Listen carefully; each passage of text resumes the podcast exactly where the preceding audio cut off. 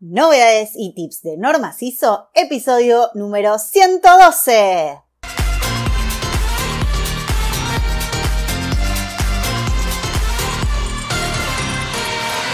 Muy buenos días a todos y les damos la bienvenida al podcast de Cajuna App, Novedades y tips de Normas ISO, el podcast en el que hablaremos de todas esas dudas, consultas, secretos y tips sobre Normas ISO sistemas de gestión y todo el universo de procedimientos y flujos de trabajo. Esto es novedades y tips de normas ISO. Hoy es el episodio número 112 y vamos a hablar de un tema que muchas empresas se han planteado como consecuencia de la pandemia de COVID-19, ya que tuvieron que buscar una salida a la hora de reinventar su negocio. Es de común acuerdo que hubo varias organizaciones que no estaban preparadas para migrar a lo digital o permanecer cerradas por mucho tiempo, ya que su actividad quizás no era esencial y debieron reinventarse para darle continuidad al negocio. Por eso, en el día de la fecha vamos a estar hablando de la norma ISO 22301, Sistemas de Gestión de la Continuidad del Negocio.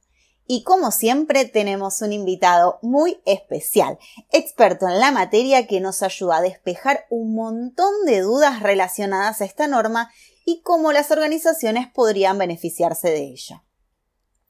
Pero antes de empezar, te invitamos como siempre a pasar por nuestra web www.cajunasoft.com. Acordate que encontrás el hipervínculo en las notas del programa para conocer nuestra maravillosa herramienta, el software ISO que te permite administrar todos tus sistemas de gestión en una misma plataforma online. Ahora sí le doy formalmente la bienvenida a Fabián Descalzo, nuestro invitado especial de hoy. Fabián es director en Video Argentina para el aseguramiento de procesos informáticos en la práctica digital Risk Advisory Services, IT Assurance, Audit and Compliance. Posee 30 años de experiencia en el área de gestión e implementación de gobierno de seguridad de la información, gobierno de TI, compliance y auditoría de TI en Argentina y Latinoamérica, y asesoramiento para el cumplimiento de leyes y normativas nacionales e internacionales en compañías de primer nivel de diferentes áreas de negocio. Asimismo, es miembro titular del Comité Directivo y presidente de la Comisión de Educación de ISACA, miembro del Comité Académico del Cybersecurity for Critical Access LATAM para Quatalis Global y miembro del comité científico del IEEE, e, Institute of Electrical and Electronics Engineers. Y por si no fuera poco, también es docente del Diplomado Universitario en Accounting Tech en la Universidad Argentina de la Empresa, docente de las diplomatorias de IT Governance, uso eficiente de frameworks y Gobierno y Gestión de Servicios de TI del Instituto Tecnológico Buenos Aires ITBA y docente en sistemas de gestión, seguridad de la información y auditoría IT para TÜV Rheinland. Ahora sí, después de esta completísima introducción, comenzamos con la entrevista. ¡Vamos! Bueno, estamos en el programa del día de hoy con Fabián Descalzo, un experto en la norma ISO 22301. Bienvenido, Fabián, al programa. Hola, ¿qué tal? ¿Cómo estás, Santo? Muy bien, muchas gracias. Bueno, para comenzar con el programa del día de hoy, que vamos a hablar de la norma ISO 22301, continuidad del negocio, te voy a hacer la primera pregunta, es, ¿cuál es principalmente la esencia de esta norma ISO 22301, continuidad del negocio? La esencia en sí de la norma es el identificar aquellos requisitos que, son necesarios para que cualquier compañía asegure que todos los procesos de, negocios críticos propios puedan ser recuperados frente a una contingencia. Y así puedan estar disponibles tanto para sus clientes, proveedores o cualquier otra organización que, deba acceder a, ello. ¿no? Es lo que generalmente en las normas ISO se llaman partes interesadas, aquellos que, que tienen, digamos, un foco en esto. Para conseguir esto, desde la versión actual principalmente que tiene la norma, ¿no? tiene un enfoque mucho más orientado a lo que es la resiliencia de la organización. Esto quiere decir que, que, se hace mucho más énfasis en todas aquellas actividades relacionadas con lo que está asociado a la preparación y mantenimiento de las diferentes necesidades de los recursos que se van a utilizar durante y después de una contingencia, como puede ser el diseño y desarrollo y mantenimiento de documentación como procedimientos, manuales, procedimientos de respuesta específicos a determinados incidentes que pueden ser incidentes no sé, fabriles, alguna contingencia de alguna explosión, algún tema que está más relacionado con la parte industrial o de producción, o incidentes de seguridad o de ciberseguridad desde la parte de tecnología, a nivel de ciberataques, por ejemplo, etc. Lo mismo te pasa con el hardware, el software o cualquier otro elemento que se requiera o inclusive hasta recursos humanos, digamos, ¿no? Personal adicional que se requiera frente a una contingencia o personal mínimo necesario como para poder trabajar frente a una contingencia. Y que prevé también como punto principal el hecho de establecer un programa de pruebas y verificaciones sobre todos estos procedimientos alternativos. O sea, en eso principalmente es lo que hace foco la, la norma. Primero, si te parece, ¿me puedes decir el concepto de resiliencia por las dudas de que quizás algún oyente no lo sepa? Bien, sí, por supuesto. A ver, resiliencia es un concepto, digamos, que empezó a emplearse principalmente desde la parte humana, desde la parte personal, del hecho de sobreponerse a una situación adversa. O sea, los primeros que empezaron a trabajar con el concepto de resiliencia fue desde el punto de vista psicológico y que de alguna manera esto fue alrededor a partir de los años 50, 60 aproximadamente, en donde primero se pensó que la resiliencia era algo que venía con las personas. No cualquiera podía ser resiliente, ni sobreponerse a una pérdida, ni sobreponerse a algún tipo de situación en particular. Después se empezó a conocer a lo largo del tiempo que uno se podía preparar para poder ser resiliente. El hecho de tomar una sesión, de, aprender de los errores, de, hablando desde el punto de vista personal, de, poder conocer también tu contexto y, cómo utilizar eso en favor tuyo para poder ser resiliente. Lo mismo se hizo desde el punto de vista organizacional. Las organizaciones,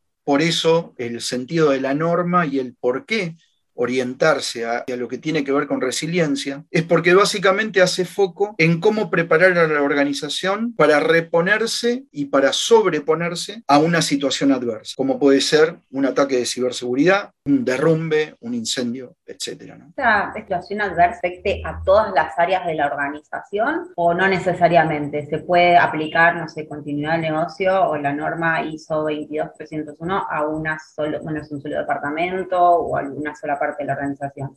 Principalmente está enfocado a los procesos críticos de la organización. Ajá, ok no necesariamente tiene que abarcar a toda la organización. De hecho, una estrategia definida puede llegar a ser para determinados procesos ante una contingencia no hacer nada, porque no tiene una afectación directa al negocio y porque posiblemente tratar de ponerlo en producción nuevamente genera mayor gasto que la propia detención por un periodo determinado de tiempo de ese proceso. Entonces, no necesariamente se aplica a toda la organización, no necesariamente se aplica a todo los procesos de una compañía, sino que se focaliza en los procesos críticos de la compañía.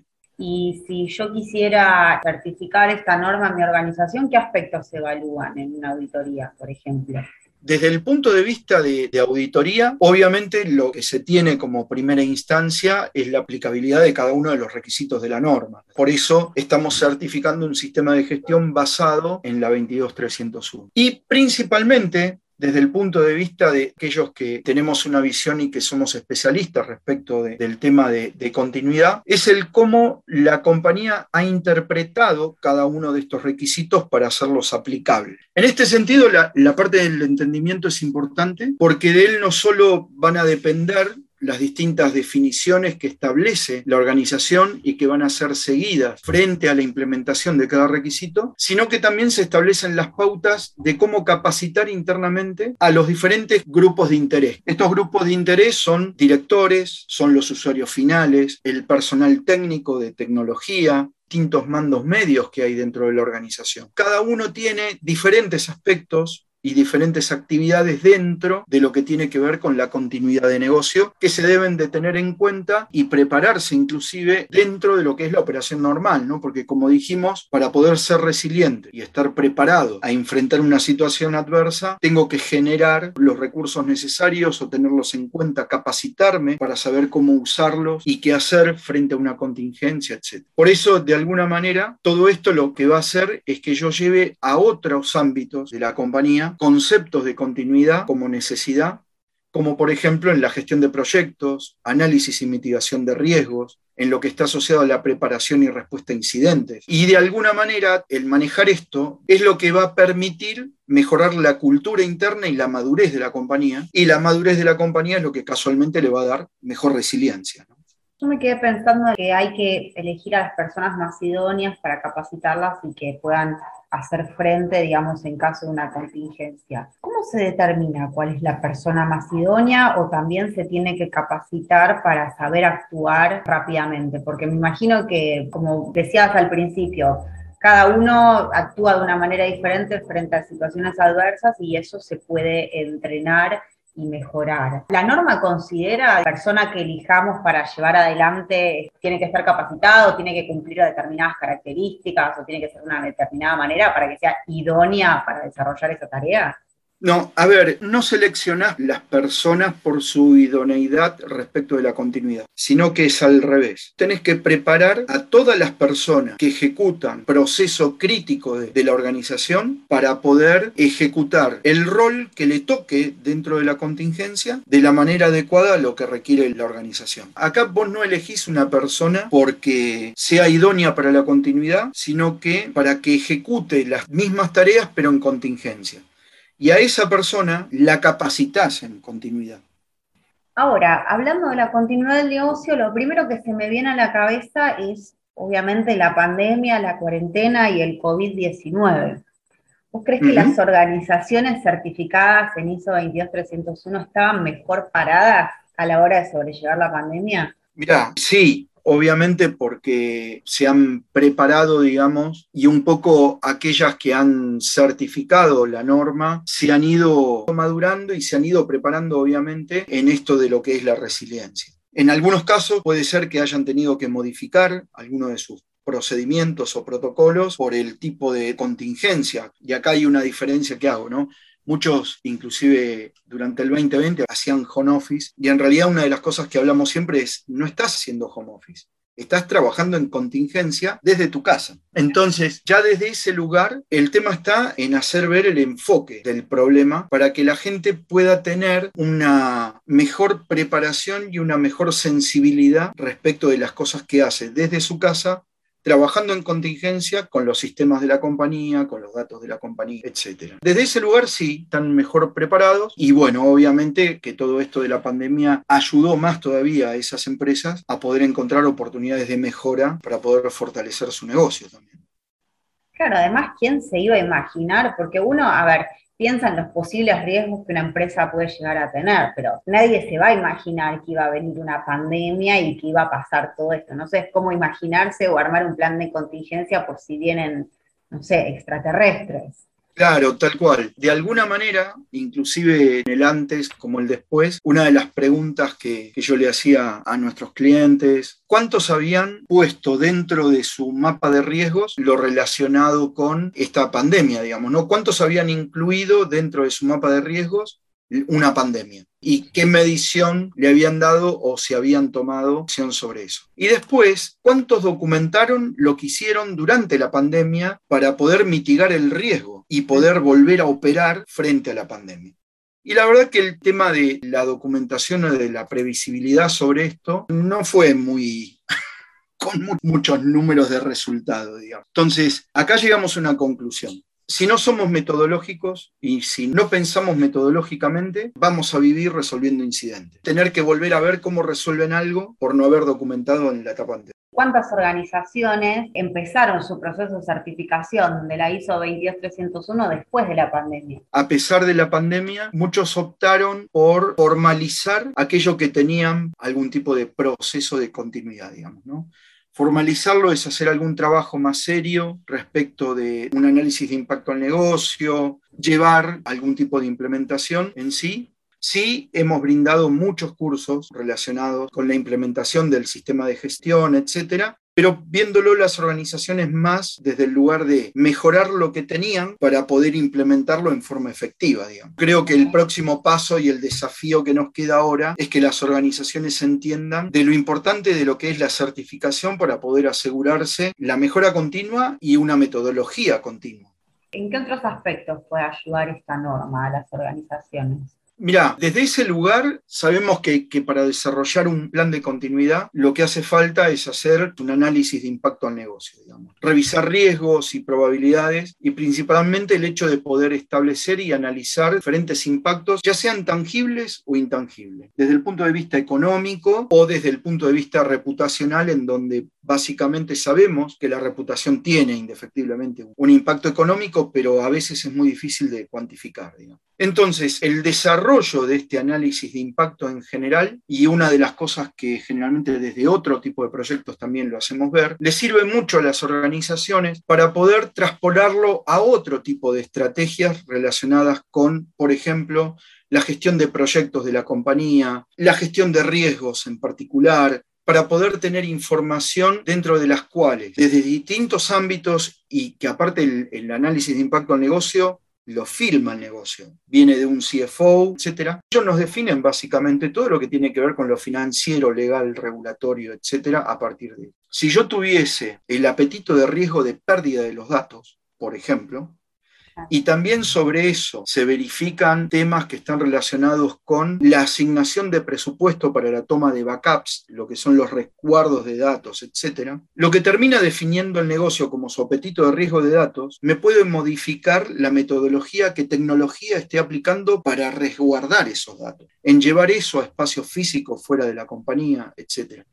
Por lo tanto, tiene un impacto económico y operativo realmente importante, ¿no? Porque inclusive la empresa hasta podría ahorrarse plata si realmente tuviera este análisis de impacto bien desarrollado en determinado tipo de, actividades, sobre todo lo que tiene que ver con, con el tema de recursos. Es bastante importante el ejercicio y tiene más de una salida más allá de que lo que tiene que ver con un plan de contingencia. Bueno, ¿por qué es importante que las empresas tengan la certificación de la ISO 22301. O sea, no solamente tener los procedimientos actualizados, sino por qué la tienen que certificar. Esto es un poco relacionado con una pregunta que me habías hecho antes, ¿no? O sea, en el hecho de poder asegurar de una forma metodológica la continuidad del negocio porque de alguna manera estando certificados y recibiendo por parte de una entidad certificadora auditorías externas, van a poder tener de una manera objetiva una mejor visión de realmente cómo están trabajando en su resiliencia y cómo cuán preparados están para la continuidad, digamos porque eso es lo que básicamente hace el reporte de un auditor cuando te da el resultado y, la recomendación de que vos certifiques o renueves tu certificación respecto de una norma en particular. Se asegura el negocio, básicamente. Claro, absolutamente. Y la última pregunta que te voy a hacer es si cualquier empresa puede certificar esta norma, o sea, empresas grandes, chicas o determinados rubros que son las únicas que pueden hacerlo en sí es para cualquier tipo de empresa y para cualquier rubro.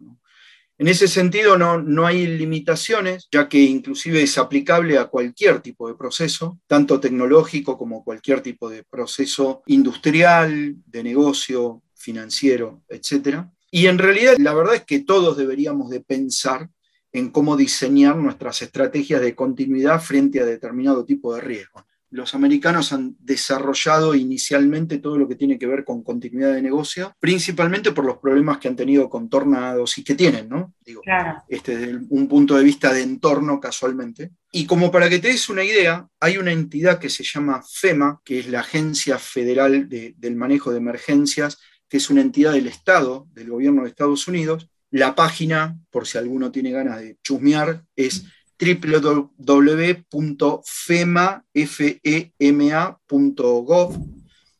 en donde si entran van a ver que inclusive diseñan o tienen la base, digamos, el template, para poder desarrollar un plan de contingencias hogareño. Un plan de contingencias para entidades de estudio, escuelas, universidades, tienen planes de contingencia, inclusive hasta para iglesias, ¿no? Lo que son los sitios de culto, en donde también, por determinado tipo de especificaciones, ellos prevén toda una serie de, situaciones a partir de las cuales plantean enfoques de cómo resolver una contingencia X que, pueda llegar a suceder. ¿no? Claro, sí. De, de, cómo aprovisionarte de agua, alimentos, cómo resguardarlo, etc. Bueno, lo mismo que piensan en organizaciones, lo bajan al nivel de la comunidad, digamos. Esto puede ser aplicable a cualquier tipo de organización, a cualquier tipo de proceso. De hecho, la norma no es una norma técnica y es una norma que apunta casualmente principalmente a lo que tiene que ver con sociedad, ¿no? Como no es únicamente para organizaciones. Bueno, excelente, Fabián, súper interesante, aprendí, la verdad que un montón hoy acerca de continuidad del negocio, estoy segura de que hay un montón de cosas más para hablar. Pero bueno, te quiero agradecer tu tiempo y tu participación en el programa. Estoy segura que le va a servir también a todos nuestros oyentes eh, toda la información que nos brindaste. Así que muchísimas gracias. No sé si querés agregar algo más o algo que te haya quedado dando vueltas.